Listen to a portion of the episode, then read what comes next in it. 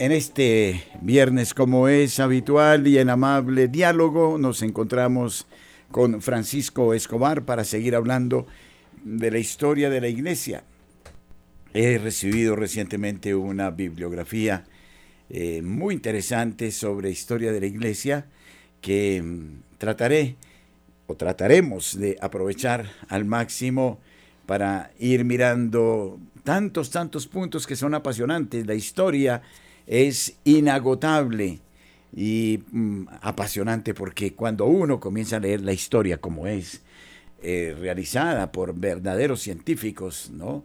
católicos, porque hay tantas narrativas y tan diversas.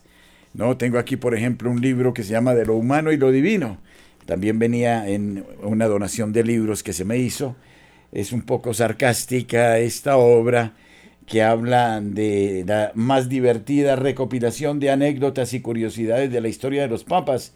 Eh, es de, esta obra es de Javier Sanz. Y bueno, eh, aquí hay una picaresca. ¿Y por qué trato, traigo a colación esto? Muy agradable de leerlo, pero muy venenoso. Exacto. Porque eh, entre anécdota y anécdota nos van llevando por un mundo que no es precisamente el cierto, sino que se va adornando de paganismo. Y eso sucede a menudo en la eh, exposición de la historia de la iglesia. Eh, lo advertía el propio Vittorio Mesori, ¿no? Cómo se crean lugares eh, comunes que no son y que se imponen como ciertos. Si miramos a la historia universal, Bolívar, Bolívar, de él se habla eh, como el gran héroe de la patria, otros dicen que tenía aspiraciones eh, de emperador al estilo de Napoleón, otros dicen que era masón, en fin, cantidad de cosas. Mañana se nos pintará a quien fue opresor, victimario, como el gran liberador de la patria, en fin, son cosas que suceden. Buenos días, Francisco. Muy buenos días, padre, y a toda la cristiandad, ¿no? Y es que sobre Bolívar hay cantidades de cosas que decir. Esa muerte en San Pedro Alejandrino, lleno de una sífilis terrible que no lo dejaba primero lo enloqueció, eh, las cosas que hizo, su padre era un violador en serie, cosa que él aparentemente mm, heredó. Las crónicas de cuando estuvo en Francia hablan de un tipo bastante degenerado, tenían un mito parecido al que más adelante manejó Mao, y es que si se acostaba con una niña virgen, entonces alcanzaría la eterna juventud. Entonces en cada pueblo vemos una plaquita que dice, aquí durmió Bolívar, debería decir, aquí violó una niña, porque le llevaban las niñas, una cosa terrible pero estamos en la historia de las cosas bonitas de la iglesia. Bueno, eh, quiero traer también una eh, apostilla de la revista Semana que habla con sorpresa que se encontró el acta de defunción de Simón Bolívar en Santa Marta. Después de 190 años, pero ahí no hablan de esa realidad política. después de 190 años, precisamente de la muerte del libertador Simón Bolívar, de nombre completo José Antonio de la Santísima Trinidad Bolívar Palacios, fue hallado el documento que consta su fallecimiento en el archivo de la diócesis de la ciudad de Santa Marta, en una caja fuerte empotrada en la sacristía de la catedral. Interesantísimo. El acta de defunción del militar y político venezolano que contribuyó a la independencia de países como Venezuela, Colombia, Ecuador, Panamá y Perú fue encontrada en una exploración del templo religioso que lideró el historiador William Hernández Ospino con la autorización del ex obispo Hugo Puccini y quien también participó de la difícil misión. Bueno, por lo menos encontró el acta. Otros fueron a sacar los huesos. Exacto. y les cayó una cosa, pero miedosa, hay que ver, ¿no? Pues sí. Es, es, terrible. Y es que es un gran momento. De, estamos en octubre, mes de la Virgen del Pilar, el descubrimiento de América, la hispanidad. Este término tan interesante que nos habla desde Bolívar hasta Santiago de Compostela. Y cuando usted mencionaba, padre, el nombre del nombre completo de don Simón de la Trinidad me hizo recordar que, por ejemplo, Santiago es conocido en Europa como Santiago Matamoros y aquí en América como Santiago Mataindios, porque se apareció ayudándole no solo a Hernán Cortés, sino a Pizarro, a varios de los libertadores, los deberíamos llamar, a eso sí porque lo fueron, de un pueblo que se dedicaba a esclavizar y a realizar unos sacrificios humanos impresionantes. Este, los pueblos aztecas tenían 18 meses y para cada mes le celebraban a cada una de sus divinidades eh, sacrificios humanos. Son cosas que son aterradoras. El poco tiempo antes de la llegada de Cortés a Tenochtitlán, a Ciudad de México, en un solo año habían sacrificado 80 mil personas, les habían cortado la cabeza, les habían, o sea, era, era terrible. Y los nombres de estos meses, y esto está también para por ejemplo, el primer mes era Atlacuahualo, en honor a Tlaloc, donde se celebraban sacrificios de niños y, y eh, cautivos, a esas deidades. El segundo eran 18, cada uno de esos. Es impresionante cómo se da el paso, ¿no? En México del miedo a esos dioses tiranos a los que había que satisfacer con sacrificios humanos al dios amor, eh, del Evangelio, ¿no? Algo extraordinario. La verdad, cuando llega la verdad, desde la Malinche hasta todos los indígenas, 25 millones había aquí, se unen a los españoles para que sean liberados de esos asesinos caníbales que hacían estos sacrificios. Y es Santiago, precisamente el que se aparece en prácticamente todas las ciudades de América. Es muy conocida la aparición en el Cusco, cuando unos pocos españoles estaban rodeados por más de 10 mil indígenas que los iban a matar y se apareció un hombre en un caballo blanco con una espada en alto y el estandarte de Santiago. Exactamente lo mismo de Covadonga, que podríamos hablar de la batalla de Clavijo y podríamos hablar de una cantidad de cosas históricas que están ahí, así como ese documento que apareció en esa caja fuerte. Y para que eso quede claro y no se olvide, la gran mayoría de las ciudades americanas llevan el nombre de Santiago. Aquí en Cali tenemos Santiago, de, Cali. Santiago de Chile. En Argentina es el patrono de Santiago del Estero, en Mendoza, de la capital. O sea, podríamos coger cada ciudad de América y lleva Santiago por algún lado. Eso es muy hermoso. Muy interesante. Y cuando no es el nombre de Santiago, pues entonces son nombres de la Santa Fe, como es Bogotá. Bueno, pero entonces vamos a centrarnos. La pregunta que quiero plantear aquí sobre la mesa hoy es, ¿San Pablo estuvo en España o no estuvo en España? Estamos tratando ya esta parte, hemos dejado momentáneamente el Pilar. Qué coincidencia, estábamos estudiando la etapa del Pilar de Zaragoza ya en, cuando llegábamos a su fiesta, ¿no? Es algo extraordinario. Eh, hablábamos del cojo de Calandra.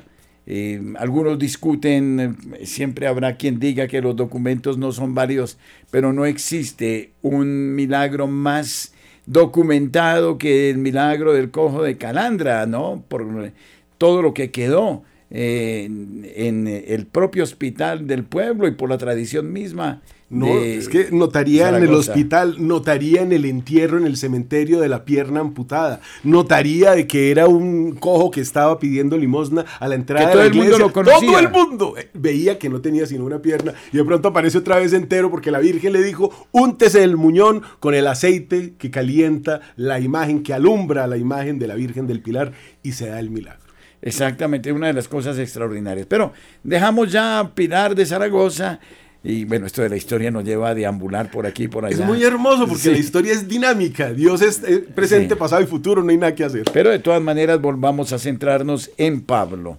Que creo que este es el tema que nos está ocupando y que debemos asumir con sumo interés. El apóstol Pablo tenía nacionalidad romana, lo sabemos, ¿no es cierto? Exactamente. Y a su vez tenía la nacionalidad eh, judía. Por eso llevaba el nombre de Saulo, obedece a su nacionalidad judía. Y Tarso, la ciudad de donde era que le daba esa nacionalidad. Y sabemos que Pablo hizo distintos viajes apostólicos y pastorales. Sabemos que fue martirizado en Roma, pero la pregunta es, ¿alcanzó a llegar a la península ibérica? Imagínese, padre, eh, una, evidencia que le voy a dar que está por encima incluso de la presencia de Santiago en España. En la Biblia, San Pablo dice, me voy a España. Eso dice la Biblia. Voy a España.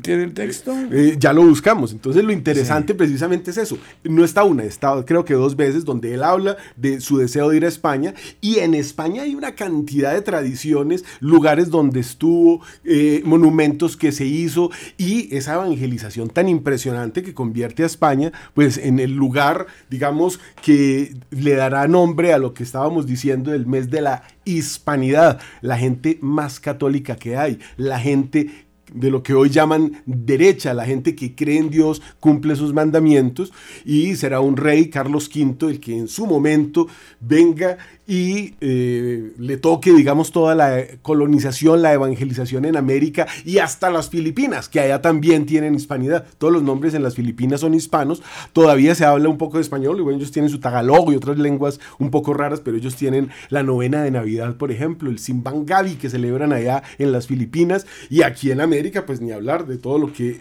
dejó este San Pablo tan grande. Incluso hay un tema que sería muy interesante tomar, y es que San Pablo es el que más fuertemente habla del celibato.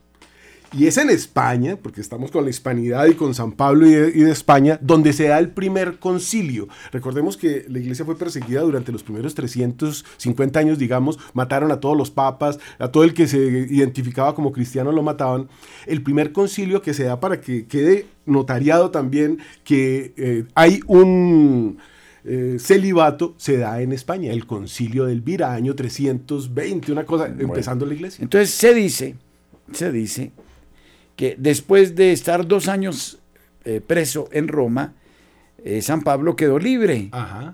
¿Y qué eh, hizo? En la primavera del año 63 y desde esta fecha hasta su muerte en el año 67, según lo dicen los profesores de Salamanca, en la Biblia comentada, tomo sexto, página 234, tenía Pablo unos cuatro años para continuar con sus actividades. Entonces hizo su proyectado viaje a España.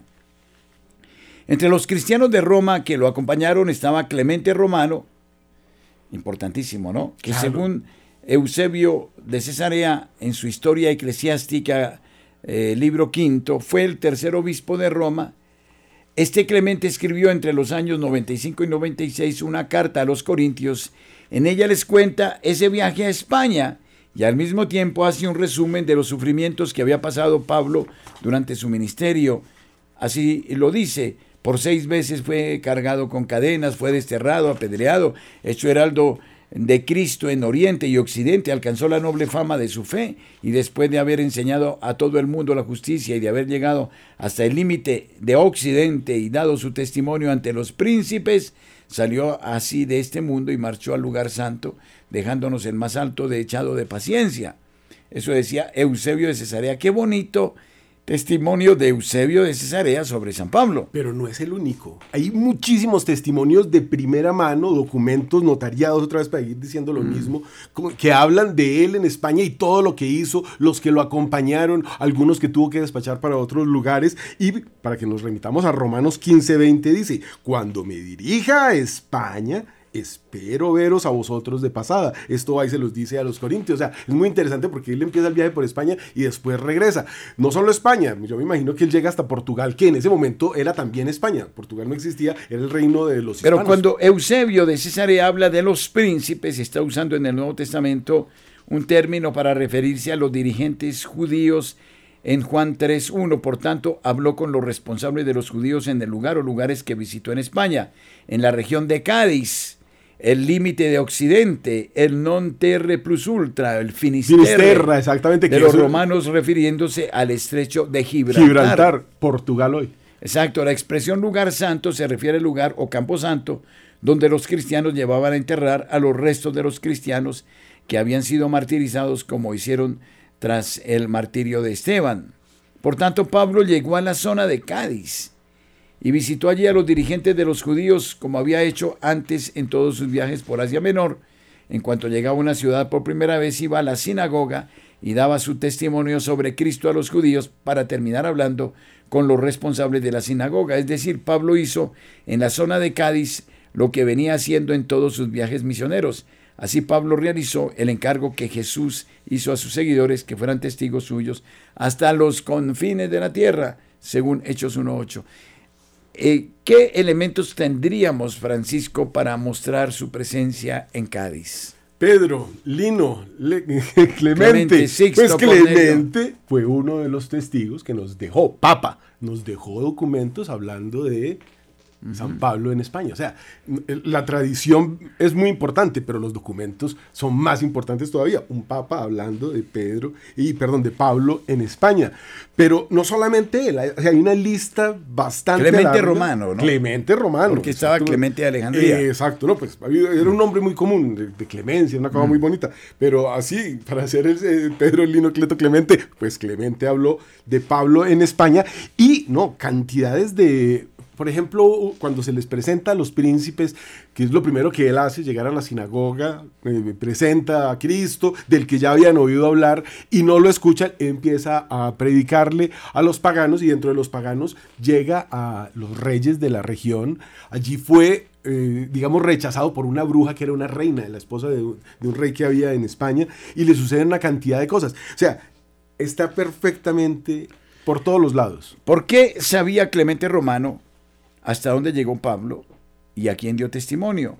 Porque Pablo no conocía el latín, que era lengua, la lengua que se hablaba en la parte occidental del Imperio Romano, y Clemente, que conocía el griego y el latín, acompañó a Pablo y fue su traductor, y esa predicación de Pablo en España duró por lo menos unos dos años de los cuatro mencionados más arriba, y todavía le quedaron otros dos años de esos cuatro para hacer un viaje a Occidente. En efecto, Después de ese viaje a España, volvió Pablo a Oriente, donde hizo un recorrido por varias iglesias, luego apareció detenido en Roma de nuevo, donde escribe su segunda carta a Timoteo, el último de sus escritos.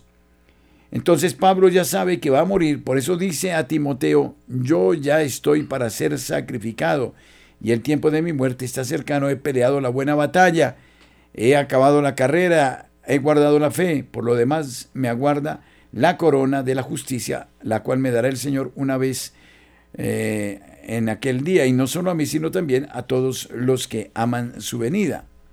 Entonces, Pablo sabía que iba a morir y por eso va hasta este punto, hasta Finisterre, ¿no? O sea, prácticamente, claro, era el mundo conocido hasta ahora, hasta ese momento, pero simbólicamente cumplió, ¿no? Como eh, digno eh, apóstol de Cristo, va a los confines de la tierra, ¿no? Así como Tomás fue para el otro lado, hasta la China, para este lado, es decir, todo quedó cubierto. Hasta la India llegó Felipe, creo, ¿no? O eh, Bartolomé, Fue con Bartolomé, sí. Es muy interesante el viaje de ellos dos a, a la China y a la India. Pero aparte de eso, hay una cantidad de documentos como el Código Muratorio, en el cual se habla claramente de cuando San Lucas, y hay documentos que están perdidos, pero en el código que existe lo dice, al hablar San Lucas en este libro de los Hechos de los Apóstoles, escribe, Lucas cuenta lo que sucedió en su presencia, como lo prueba evidentemente su silencio acerca del viaje de San Pablo a España. O sea, el viaje de San Pablo está por todas partes, es, un, hecho, es un hecho cierto. Lo lindo es todo lo que deja. Es impresionante porque Santiago, pues, qué tamaño, ¿no? Pero ya esa espiritualidad paulina que se mete en este pueblo y que entra con esta fuerza y crea el pueblo más fervoroso del mundo, para no hablar pues de todos los movimientos espirituales que da el propio Dios, el Espíritu Santo, a través de eh, cómo, cómo crece la fe, ¿no? En el pilar él dice, estaría hasta, en este lugar hasta el fin del mundo y cómo crece la, la fe Ayer, por ejemplo, teníamos 13 eh, de octubre el Rosario de las Luces, allá en Zaragoza. Y es que hacen unos faroles enormes, hermosos, con la forma de un rosario, 59 cuentas, y van recorriendo toda la ciudad. Esto es 2000 años después de la aparición. Extraordinario. Como podemos ver entonces, apreciado Francisco, apreciados oyentes, eh, existen distintos testimonios que certifican la presencia del apóstol Pablo en España. Y esto sirve para mostrar cómo España fue formada de manera excepcional ¿no? Eh, por la Virgen, por la presencia de Santiago, por la presencia de Pablo y de otros grandísimos santos, para la tarea que tendría más adelante de comunicar la fe a estos pueblos. Bueno, yo me acuerdo en Aparecida en el año 2007, cuando nos visitó el Papa Benedicto XVI para inaugurar esta conferencia del episcopado latinoamericano y de repente el Papa dijo que agradecía a la Madre Patria el don de la fe para nuestros pueblos. Más de uno de los presentes se rasgó las vestiduras y decía que el Papa estaba mal informado, ¿no? En una lectura muy indigenista, muy, muy filoteología de la liberación, porque, eh, bueno, se trataba de eh, revestirse de la piel en ese momento de una teología de la liberación que llegaba a negar este valor fundamental de la fe en América Latina, ¿no? Es algo realmente eh, pero volvamos a lo nuestro, de las Padre, y sigamos en eso porque es que eso es muy bonito. Y volvamos a recordar, 25 millones de habitantes, espadas de obsidiana, una piedra tan dura y tan afilada que hoy la usan para hacer eh, operaciones de cerebro, operaciones de corazón abierto, más afilada que eh, cualquier bisturí que exista, más afilada que un bisturí electrónico. De eso eran hechas las espadas, las hachas y las armas de no solo los aztecas, sino también de, de los incas. Un arma tremenda que con un solo golpe cortaban un brazo. Y eh, la costumbre, como decíamos más temprano, de realizar sacrificios humanos en grandes cantidades. Llegan 300 hombres con unas escopeticas con pólvora, porque eso no era dinamita, la pólvora hace muy bonito humo y luces, eso es lo que se usa para los pirotécnicos, pero eso no es un arma de fuego como lo que conocemos hoy, eso tiraba unas piedritas, además traían un poquito en una bolsita que traían colgado, eso no, no había, ahora a, Rusia se le acabaron los misiles después de unos meses y después de 50 años de estar acumulando misiles, no tiene, se le acabaron. Ya le toca empezar a echar bombas atómicas. Pero ahora estamos, sí, bajo el susto del nuclear. Pero no le funcionan, padre. Por ahí ha hecho una y no le estalló. Entonces estamos en las manos de Dios, gracias a que esos señores. pero tenemos ahora a Xiaoping. En ah, ese sí es un peligro. Xi Jinping con muchas ganas. No, y el otro. Xi Jinping no, el de Norcorea, que. También. Dios santo, Dios nos libre ese, ese sí le funciona, aunque eh, las pruebas que ha hecho han sido subterráneas, ¿no? Y, los cohetes, pues algunos le caen, otros no. Y está Xi Jinping de China, que también tiene muchas ganas de irse a Taiwán, donde eso llega a reventar, y ya lo dijeron, ellos ya declararon una guerra, eso está, eso está dicho, mejor dicho. las noticias de los últimos minutos, podríamos decir, es cuidado, Alemania está diciendo ya esto se viene.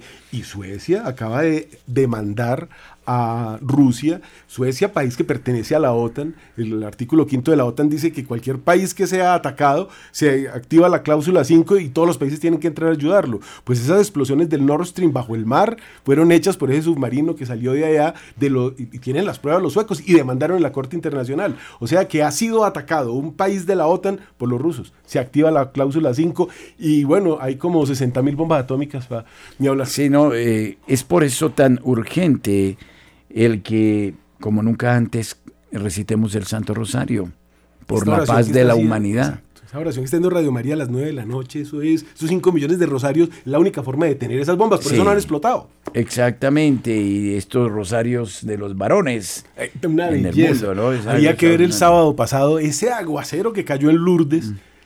Todo el tiempo que se rezó el rosario llovió. Pasó el rosario y dejó de llover. Está lloviendo agua bendita, Padre. Todos los hombres, todos los varones de rodillas. Eso es conmovedor, ¿no? Un piso durísimo, emparamados y de rodillas. Venían algunas señoras a taparlo con la sombrilla. No, señora, yo estoy, esto está ofrecido, no me, no me dañe. ¡Qué belleza! Bueno, volvamos a Pablo y a su presencia en España. Y lo primero que debemos decir es que desde el punto de vista puramente canónico, la posible visita de Pablo a España se presenta como más cierta que el mismísimo viaje del apóstol Santiago. Lo que decíamos, qué interesante. Pues mientras al de este no existe la manera de referenciarlo en los textos canónicos, el de aquel, el de Pablo, está perfectamente mencionado, al menos a nivel de intención, que eso y no otra cosa. Una intención es lo que expresa San Pablo en su epístola a los romanos, escrita desde Corintio hacia el año 56. Ahora, no teniendo ya campo de acción en estas regiones y deseando vivamente desde hace muchos años ir donde vosotros, cuando me dirija a España, espero veros al pasar. Así que una vez terminado este asunto y entregado oficialmente el fruto de la colecta, partiré para España. Romanos 15, 23, 28. Ya son dos veces. Y poco más adelante en Romanos 15, 28 dice, bueno, o reitera, así que terminado este asunto y entregado oficialmente el fruto de la colecta, partiré para España pasando mm, mm, por vosotros. O sea que ya él tenía conocimiento de las comunidades que se habían formado ¿no? en torno a. El trabajo de Santiago y el, eh, ah, no sé, mm. algo espiritual de la Virgen.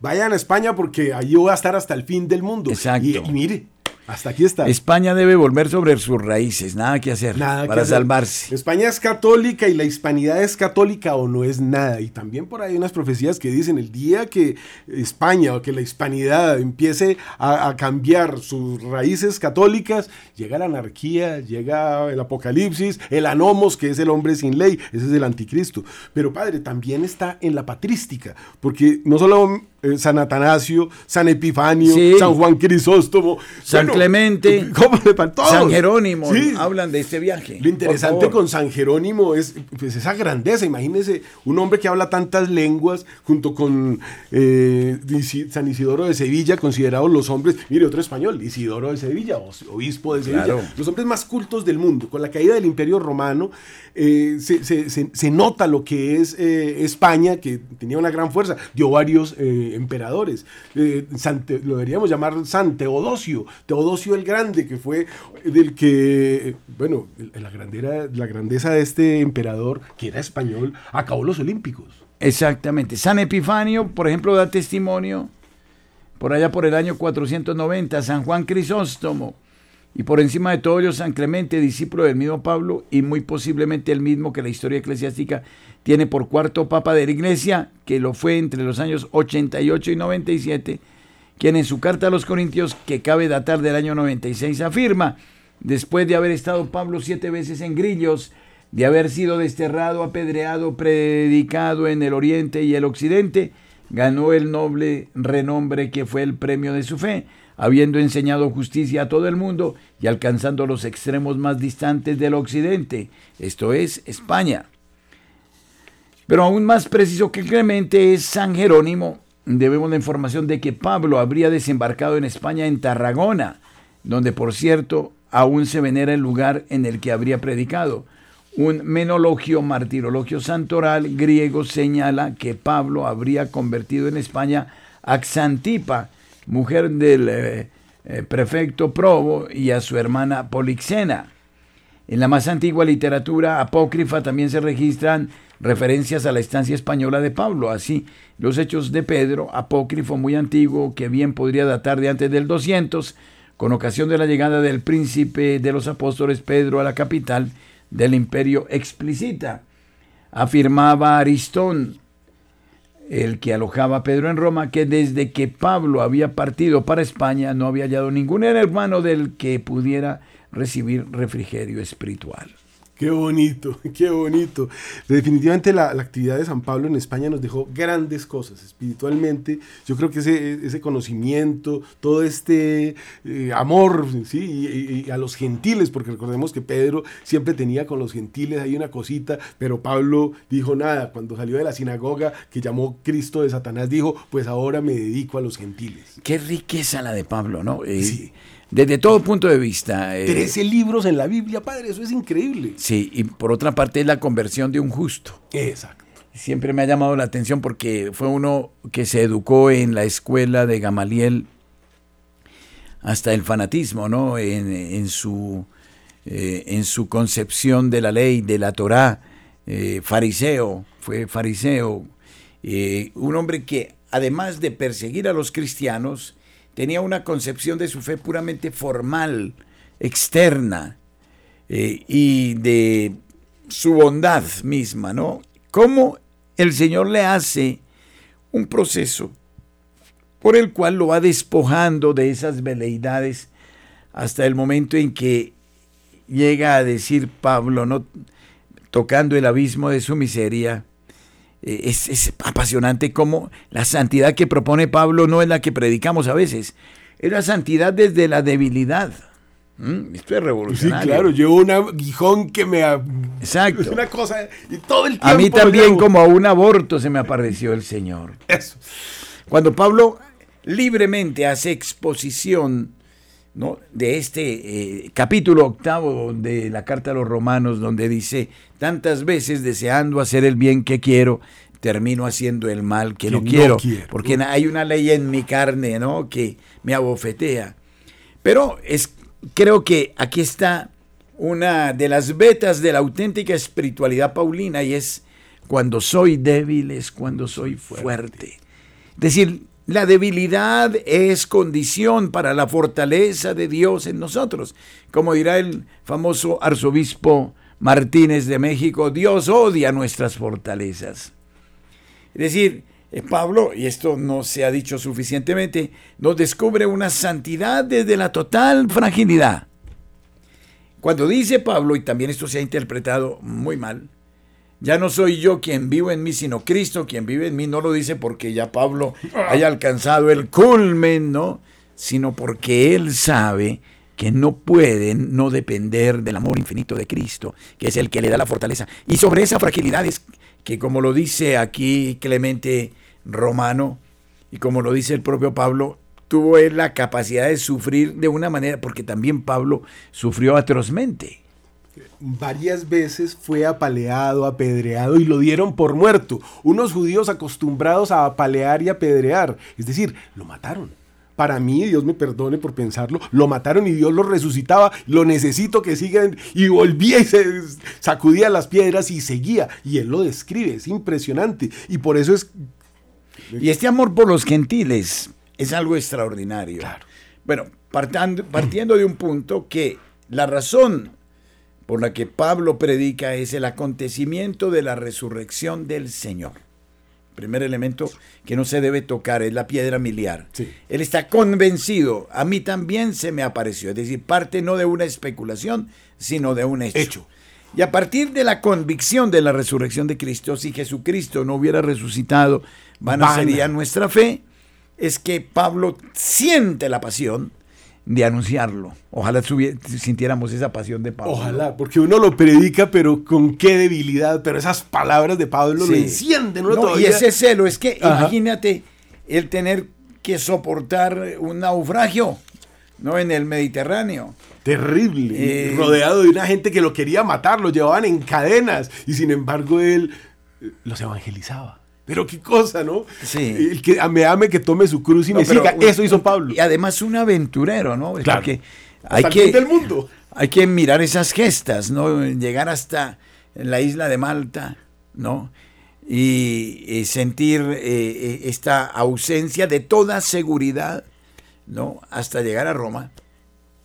Pues eh, prácticamente muestran a un ungido que no se sabe, como dice el propio Pablo, a tiempo y a destiempo, con ocasión o, sin ella, de predicar la sana a Pedro, Pedro que caminó sobre las aguas, Pedro que estuvo al lado, cogido la mano del Señor, se enfrentó a él y le dijo, no sea, no sea políticamente correcto. Qué difícil. Deje de ser equidistante. Exacto. Asuma su función, ¿no? Y era el Papa corrigió al Papa y el Papa dijo, sí señor, qué pena, y eso voy a hacer. Y esta es la iglesia que Cristo fundó y bueno, es, muy hermoso. Es sí, no, realmente, eh, eh, donde se muestra evidentemente la fortaleza de Jesucristo. En él. En, el que se deja permear por el amor de Dios. Sí, y entonces en ese sentido... Eh, oye, yo quería traer aquí una narración de este libro de lo humano y de lo divino de Javier Sanz, sobre San Clemente, precisamente que hoy lo hemos hablado. Fue grandísimo San Clemente romano. Y creo que pasamos por la Basílica de San Clemente en Roma. Sí, claro. Y es una de las basílicas más importantes de Roma. Todos estos eran hombres muy ricos, generalmente eran patricios, descendientes de grandes familias, y esas basílicas es lo que era su casa, porque ellos evangelizaron allí, allí de pronto estuvo el propio Pablo haciendo sus carpas, que son la prefiguración de la iglesia. Pero es que esta basílica de Clemente se erige sobre una basílica pagana. Pero vamos a ver cómo nos, echando las redes eh, en este artículo simpático dice, harto difícil catalogar a una basílica de blasfema, pero otra cosa es lo que esconde su interior. La Basílica de San Clemente de Letrán en Roma, que uno la encuentra el camino de San Juan de Letrán, dedicada a Clemente I, constituye un fiel reflejo de la historia de Roma desde principios de la era cristiana hasta la Edad Media. La actual basílica fue construida en el siglo XII sobre los restos de una anterior destruida en 1084 durante el saqueo de Roma por las tropas normandas de Roberto Guiscardot, cuando acudió en ayuda de Gregorio VII, prisionero del emperador Enrique IV. A mediados del siglo XIX se descubrió que la primera basílica, la destruida por los normandos, descansaba sobre otra estructura de la época romana. El resultado final de las excavaciones fue sorprendente. La estructura romana era una casa privada del siglo I, en la que se reunían clandestinamente los cristianos. En el siglo V, cuando ya era la religión oficial del imperio, se construyó la primera basílica. Además de ser un registro arqueológico de varios siglos, los frescos que adornan la basílica inferior dotados en el siglo XI son el primer documento en lengua vulgar que ya comenzaba a usarse en sustitución del latín. En una de las columnas y a modo de viñetas se representa la historia del patricio Sicinio y Clemente I. En el siglo I los cristianos eran perseguidos y lógicamente los ritos y celebraciones se hacían en secreto y en casas privadas. Vaya vamos. Sí, ¿no? y así surgió la iglesia, es algo muy hermoso, ¿no? Incluso siempre mirando Oriente. Teodora, la mujer de Sicinio, aparece con Clemente I asistiendo a una celebración en una de estas casas. Sicinio se entera y los detiene a todos, incluidos el Papa y su esposa, y a su propia esposa, ¿no? Eh, por intervención divina, Sicinio quedó sordo y ciego. Clemente, ya libre, se apiada de su captor y acude a su palacio para curarlo.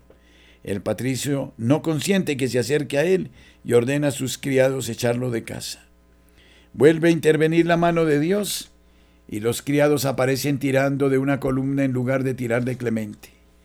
En el fresco no solo se representa la escena, sino que también y a modo de los bocadillos de los cómics aparece el diálogo entre los presentes, Sicinio y sus criados se expresan en lengua vulgar. En la última viñeta, Sicinio se dirige a sus criados. Bueno, aquí hay algo que no, no puedo publicar. File de la ¿no? sí, sí, sí, Miñola. Para decir la lucha, pero qué cosa tan interesante. claro. Que muestra un nexo entre esa Roma decadente, diríamos, ¿no? y la presencia de los cristianos. Es por eso es una basílica de una gran... Y uno coge todas las basílicas, padre, y lo que, lo que eran era, o las casas, por ejemplo, la Virgen de las Nieves, esa era también una casa privada donde en un agosto nevó. Es decir, todas las iglesias, la colina vaticana donde crucificaron a Pedro de cabeza, ahí era un sitio pagano. Y qué decir todas las catacumbas, los kilómetros de catacumbas que hay debajo de Roma. Toda Roma están sin descubrir, hay gente que se ha perdido y nunca ha vuelto a salir. De ese tamaño son las catacumbas. Y de ahí viene la costumbre tan hermosa. Todas las iglesias tienen una piedra y debajo de esa piedra tiene que haber reliquias. Todas las iglesias del mundo tienen una reliquia y de ahí viene el nombre de la iglesia. Pues eso nace en las catacumbas, padre, porque se oficiaba la misa en una piedra dentro de la cual se había enterrado un cristiano. Ese es el ara. De allí viene, lógicamente también del Antiguo Testamento, pero en ese momento, en estas catacumbas, e, esa es la piedra fundamental. Cristo es ¿Y por qué traje a colación esto? Para hablar de Clemente, porque es que en este caso, al hablar de Pablo en España, no podemos no hablar también de Clemente, de Clemente quien lo acompañó y además fue papa. Qué lustre para España esto, qué, qué, maravilla. Claro, es que fue, eh, eh, o sea, lo de España es muy grande, nuestra hispanidad, nuestra fe, lo que nos han compartido. Esta, eh, que es la fe, la última que va quedando en el mundo, porque es muy triste ver lo que pasa en España hoy. Quedan unos pocos católicos, eso sí, muy bien formados, una maravilla, pero qué apostasía la que hay en España. Entonces ese es el marxismo cultural, o ese es el protestantismo cultural también. ¿Cómo ignorar esas raíces? Qué vergüenza. Qué vergüenza. Qué, vergüenza. ignorar esas raíces con esos santos como San Vicente Ferrer, por ejemplo extraordinario, San Juan de, Ávila, pues eh, podríamos hablar... San Francisco de Borja, hay que ver el tamaño de ese santo, esa conversión tan enorme y cómo cambió el mundo, porque él estaba... Isidoro de Sevilla, qué magnífico teólogo, ¿cómo, cómo podemos ignorar la historia gloriosa de España? O sea, que no solo nos llega la fe, sino que hubo todo un fermento anterior. Isabel la católica. No, debería ser santa, ¿sabes por qué no es santa? Porque como le mataron a una hija, un rey inglés hereje que se declaró papa, le mató la hija. nada menos que a Isabel de Aragón. Que era santa. Santa también. O sea, eh, Enrique VIII, digámoslo con todas las sí, letras. Un asesino terrible. Enrique VIII tuvo, tuvo una mujer santa que lo amó hasta su muerte. Hasta que la tuvo que matar por lo buena que era. Qué cosa. Su pecado, tener una hija. Y además que España también tuvo su momento de gloria a nivel de Europa, ¿no? Extraordinario. Del mundo, porque estamos hablando ahora de Carlos V, el imperio más grande que ha habido en el mundo es ese. O sea, no se ponía nunca el sol desde América hasta las Filipinas, hasta Asia. Y lo que se dio en España. Hablábamos más temprano del concilio de Elvira, año 300 y pico, donde se define por primera vez, el primer documento que habla del celibato. Se define el celibato en España. Y después, un poquito más adelante, están, pues, el eh, ahorita me enredé, Niceno Constantinopolitano, que también define, pues, toda nuestra fe, pero hay uno que a mí me gusta mucho y del que casi no se habla, que era este eh, concilio que prohíbe los Juegos Olímpicos, del que hablábamos más temprano, del emperador Teodosio, año 300 93, eh, todas las arenas, porque había una arena en cada ciudad romana. Usted por donde vaya va a haber arenas o estadios. Eso se acabó, lo prohibió la iglesia porque esos sitios eran para matar. Eso que era mm, propio de los romanos era herencia de los viejos griegos, ¿no? Claro, y de sus que tenía un carácter idolátrico. Es pura idolatría. Entonces, todos eran homosexuales, primero que todo. Entonces Teodosio prohíbe ese vicio. Segundo, prohíbe que hagan estas contiendas desnudos, porque era desnudos, era una cosa muy bastante sucia esos olímpicos. Y viene en nuestros tiempos y se inventa el fútbol, porque eso tiene 100 años, y viene el balón de la Cobusier y revive los olímpicos y otra vez están adorando al sol, porque ¿sabe cómo prende la llama olímpica? Con un espejo que proyecta su luz y prende una ramita. Es decir, eh, eh, están eh, rindiéndole a Eolos y a no sé cuántos Ángeles caídos, por Dios. El año 2000 y, ese es el modernismo. la hemos estado divagando, divagando por muchas raíces, pero, pero es que la historia nos lleva a una cosa y a otra y a otra y, a otra. Todo eso sucede en España. Es que Teodosio es español, esos concilios son españoles eh, y de España se prohíben ciertas cosas que son vicios terribles y ahora vienen y los reviven. Qué tristeza. Ahora con el afán de tomarse eh, ¿cómo se llama el lugar famoso para desenterrar, donde está enterrado Franco? El, ah, el Valle de los Caídos, lo quieren tumbar, la cruz más grande del mundo. La quieren tumbar para que eso deje de ser un sitio santo. ¿Y sabe por qué es eso, padre? Porque ahí están enterrados los dos millones de cristianos, incluyendo obispos, que castraron en las calles durante la Revolución Española comunista. Quieren borrar esa huella. Claro, que no se sepan las maldades que hacemos. Y esto es muy interesante decirlo en este momento porque se está negando, por ejemplo, la llegada de San Pablo a España. ¿Y qué es eso? ¿Por qué es eso? Porque hay algo que llaman la leyenda negra, creada contra la hispanidad, contra el cristianismo. Esto sale de la sinagoga de Satanás. Recordemos que Nerón mismo, Hipopea y bueno, todo este movimiento incendia Roma y le echa la culpa a los cristianos y empieza a decir, los malos son los cristianos. Pero como se demuestra lo contrario, entonces surge la sociedad católica, pero también detrás la mentira, a negar y negar y negar hechos. Bueno, eh, es interesante referirlos a una obra de una obra de Fray Serafín de Ausejo de la Orden de Frailes Menores que eh, se ha dedicado y ustedes la pueden encontrar en PDF a hacer un análisis exhaustivo sobre el viaje de Pablo a España. Realmente esto es algo maravilloso.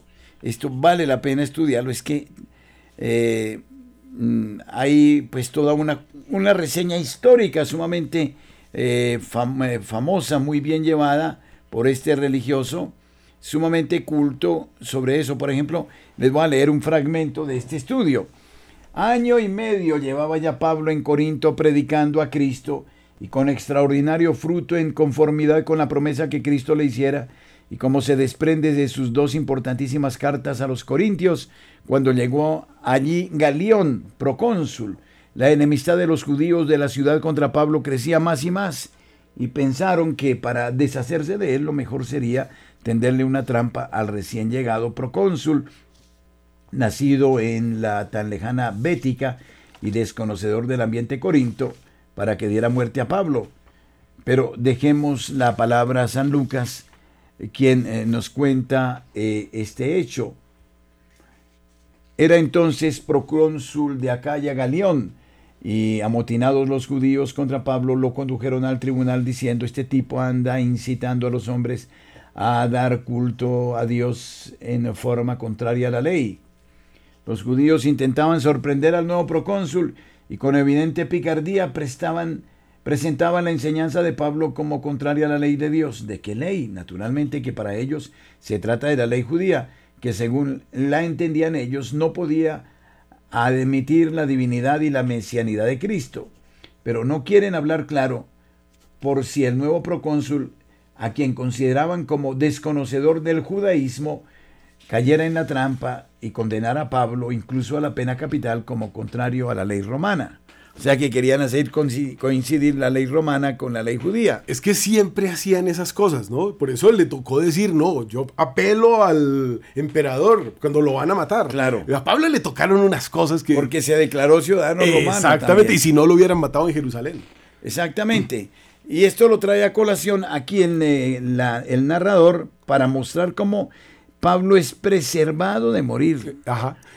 Yo, sostengo, y, no está en ninguna parte, pero es que, mm. que él mismo diga, fui apaleado siete veces, apedreado, caí en un eh, naufragio. Todo lo que le pasó es que Dios quería que viniera a España y nos dejara los testimonios de los que hablamos aquí hoy. es este grandioso que ya después de haber pasado por Asia Menor, de haber tocado la Grecia, el aerópago, Atenas, etcétera. Imagínese, eso vaya que está a Roma y luego se extienda su... Qué cosa tan enorme, ¿no? Su predicación. Padre, el areópago es el congreso, para que lo pongamos en contexto. Es el congreso donde están los más sabios de Grecia, que son los más sabios del mundo, y hay un lugar para el Dios desconocido. Ese es el areópago y él se para junto a la estatua del Dios desconocido y dice, este que ustedes no conocen, yo se los vengo a presentar a la gente más culta del mundo y todos se convierten. Eso es una maravilla. ¿Cómo sería su predicación? No era un hombre alto, no era un hombre muy apuesto, era más bien calvito, bajito, pero empezaba a hablar y cómo crecía. Esa es la palabra de Dios. Bueno, vamos a dejar a los oyentes que nos eh, regalen su pensamiento al respecto lo que hemos dicho. Para algunos será totalmente novedosa esta noticia de la presencia de Pablo en España. Nuestro teléfono 746-0091 para quienes quieran estar. Entonces, digamos en síntesis, para darle ya orden a nuestra conversación, que existen em, documentos muy importantes de Clemente Romano, eh, del propio San Jerónimo, eh, de este código, el fragmento de Muratori, que también eh, lo que ha sucedido en su presencia dice, como lo declara evidentemente el hecho de que pase por alto el martirio de Pablo y el viaje de Pablo desde Roma a España, dice este documento de Moratori. Eh, mm, encontramos el testimonio, otros testimonios muy importantes como el testimonio del mismo Pablo. Mm, y eso es para no hablar de los libros He realizado hasta el final de mi carrera, hasta el final, mi hay que entender esa frase. Sí, sí, hasta el final hasta el final, hasta Finisterre. Hasta la última gota de sangre dio Pero su vida. Y hasta el último lugar geográfico, sí. Entonces, eh, mm, ya la próxima oportunidad podríamos hablar eh, de las hipótesis sobre el posible itinerario y sobre las regiones misionadas por Pablo en España. Esto sería interesante, ¿cómo les parece? Hay, hay, una cosa que era la que les quería comentar también de los libros apócrifos, dentro del cual hay uno que cuenta que habiendo ayunado Pablo tres días, tuvo una visión en la que el Señor le dijo, levántate y preséntate a los que están en España, sé su médico. O sea, él no va a España solamente porque le ocurrió, el propio Dios lo envió. Exactamente. Bueno, entonces, eh, si ustedes quieren darnos su pensamiento, lo agradecemos en este momento. Son temas muy interesantes. A partir de ahí ya seguiremos en otras etapas de la historia de la iglesia eh, que nos van a llevar cada vez más. Nos faltan 10 apóstoles, no hemos hablado sino. Exactamente, amén de, de las etapas fundamentales que señalarán la historia de la iglesia, ¿no? Eh, por ejemplo, hay que hacer una reflexión muy grande, pues esto ya será posteriormente, así Dios nos da la vida, eh, sobre de la etapa del Renacimiento, por ejemplo. Ah, no, una cosa hermosísima, que se debería también llamar neopaganismo, porque aquí hay un tema que es muy interesante. La era católica empieza, yo diría que con San Benito de Murcia, año 450 o 500, y termina curiosamente en 1400, donde empieza el neopaganismo, donde se empieza otra vez a representar la figura humana desnuda, porque antes de eso el cuerpo era templo del Espíritu Santo, eso estaba prohibido, hay que ver todos esos cuadros del Giotto o de todos los eh, grandes artistas anteriores al Renacimiento, la belleza que representa. Es la negación progresiva de la presencia de Dios en el hombre. Y entonces la desnudez pasa del arte de la capilla sixtina o de quien narra la creación primera del hombre a una procacidad eh, sensual eh, que, bueno, que muestra al hombre ya como centro del universo. El humanismo finalmente desplazando a Dios como centro. Y ahora el hombre destruye al hombre como centro del universo, ahora es la naturaleza, ¿Hasta dónde estamos llegando, no? Llegamos a la Pachamama, entonces ahorita hay que acabar el hombre, que es lo que quieren hacer por con esas bombas, para que no quede sino un poquitico. ¿Qué cosa hay? Acabar la hora de Dios. Sí, es, es una situación, bueno, que ya nos llevaría a otras especulaciones que no son para apropiadas para el momento, pero que de todas maneras muestran cómo es inevitable que Dios y la historia se tejen, que no podemos separar a Dios de la historia. Y esto es lo que afana Pablo para ir hasta los confines del mundo. Llega el castigo cuando se separa a Dios de la historia. Y que la historia no tiene sentido sin, sin esta metahistoria, diríamos. No tiene ningún sentido. Si uno que todas las guerras que ha habido en la historia de la humanidad, algún elemento religioso tienen. Porque son los creyentes contra los que no creen, los hijos de Dios contra bueno, los hijos del diablo contra los de Dios. Exactamente. Bueno, entonces creo que podemos dejar por aquí, por hoy. Pues qué bueno reencontrarnos y seguir en este amable diálogo que seguramente nos va a llevar por otros caminos grandísimos. Todavía nos quedaremos en la próxima oportunidad con Pablo tratando de establecer el posible itinerario y las regiones misionadas por Pablo en España. Es un tema... para adelante y, los que nombró, porque él también dejó allí una, una semilla muy interesante, los siete varones apostólicos. Bueno, muchísimas gracias Francisco, gracias a los oyentes que nos han acompañado hasta este momento. Amén.